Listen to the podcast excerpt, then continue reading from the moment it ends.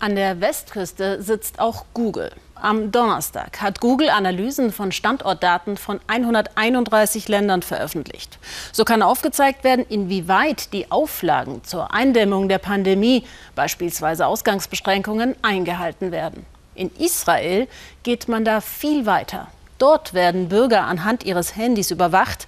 Wer die Quarantäne nicht einhält, wird verhaftet. Geheimdienstmethoden, die viele akzeptieren. Studien bestätigen, dass das Land im Gesundheitsschutz als sicherstes der Welt gilt. Mike Lingenfelser. Tel Aviv, die Stadt, die nie stillsteht, lautet ein Werbeslogan aus der Zeit vor Corona. Jetzt wirkt die sonst so lebhafte Metropole oft wie ausgestorben. Nur noch zur Arbeit oder zum Einkaufen gehen ist erlaubt. Überdies dürfen sich die Menschen maximal 100 Meter weit von ihrem Wohnsitz entfernen, Lebensmittellieferanten ausgenommen. Im Kampf gegen Corona hat Israel vergleichsweise schnell und durchaus erfolgreich rigorose Maßnahmen getroffen. Doch wie weit darf eine Regierung dabei noch gehen? Wir werden unsere Möglichkeiten der Observation und Isolation von Infizierten dramatisch intensivieren. Heute haben wir digitale Technologien aktiviert, mit denen wir Menschen ausfindig machen können, die Kontakt zu Corona-Infizierten hatten. Über Nacht hat Premier Netanyahu die Polizei und den Geheimdienst Shin Bet eingeschaltet, um die Ausbreitung der Pandemie abzubremsen. Durch die Ortungsdienste von Mobiltelefonen können die Sicherheitsbehörden nahezu jede Bewegung der Menschen verfolgen. Die Behörden werten die Ortungsdaten der Handys von Corona-Patienten aus und können so ermitteln, mit wem sie wo und wann in den letzten zwei Wochen in Kontakt standen. Alle Kontaktpersonen bekommen dann vom Gesundheitsministerium eine SMS mit der Aufforderung, dass sie sich sofort in häusliche Quarantäne begeben müssen. Auch Inbar Besik wurde mit dieser SMS in Quarantäne geschickt.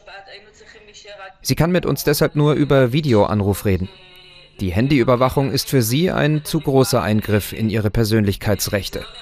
Auch weil sie überzeugt ist, dass sie keinen Kontakt zu Infizierten hatte. Im fraglichen Zeitraum sei sie zu Hause gewesen. Sie vermutet, dass ein Infizierter an ihrer Gartenmauer vorbeigefahren ist.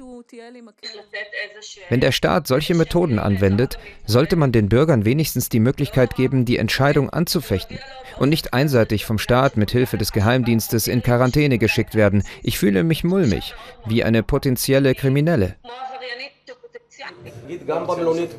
Die Regierung rechtfertigt die Überwachung mit dem Gesundheitsnotstand. Wir opfern einen Teil der Bürgerrechte, um Leben zu schützen und ein Massendesaster zu verhindern. Dass dafür die Überwachungsmethoden des Shin Bet zum Einsatz kommen, ist für den Geheimdienstexperten Ronen Bergmann eine Art Tabubruch. Denn bisher hatte die Regierung nur im Kampf gegen Terroristen und Schwerverbrecher Zugang zur digitalen Überwachung des Geheimdienstes. Bergmann hat aufgedeckt, dass der Shin Bet offenbar schon lange vor dem Ausbruch der Corona-Pandemie begonnen hat, sämtliche Handy- und Internetdaten aller Israelis zu sammeln. Als der Shin Bet die Anweisung bekam, sich am Kampf gegen Corona zu beteiligen, musste der Geheimdienst lediglich die Türe zu all den Daten öffnen, die er ohnehin von allen sammelt. Die Bewegungsdaten von Corona-Patienten werden nun auch veröffentlicht, ohne ihren Namen zu nennen. Auf der Internetseite des israelischen Gesundheitsministeriums kann jeder genau nachverfolgen, wo sich Infizierte wann in der Öffentlichkeit aufgehalten haben. Die Bürger können diese Daten dann freiwillig mit ihrem eigenen Bewegungsprofil abgleichen lassen. So wird ihnen automatisch angezeigt, ob sie am selben Ort wie ein Infizierter waren. Die Freiwilligkeit bei dieser effektiven Anwendung ist für Bergmann ein Schritt in die richtige Richtung, aber I think that once everything is done es wäre noch viel besser, wenn das Sammeln von persönlichen Daten in einem offenen, streng überprüfbaren uh, Prozess geschieht, mit voller Transparenz. Auch um die Einhaltung der Quarantäne zu kontrollieren, wenden die Sicherheitskräfte Handyüberwachung an.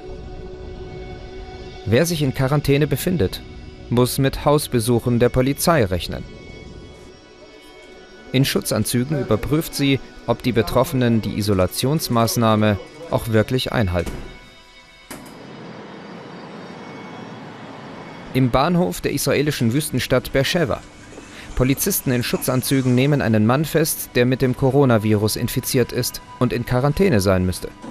Doch er war aus dem Krankenhaus geflohen. Sein Handy hat wohl seinen Fluchtweg verraten.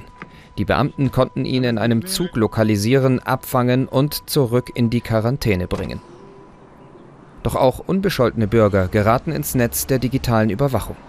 Smartphones, Internetsurfen, Kreditkartenzahlungen, alles hinterlässt Spuren, die im Geheimen offensichtlich bereits erfasst und gespeichert werden. Der Kampf gegen Corona ist wichtig, aber er ist ein Totschlagargument.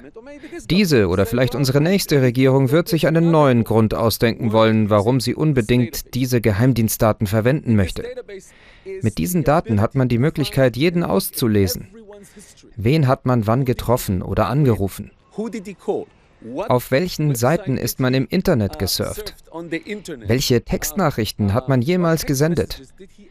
Die Möglichkeiten sind unglaublich.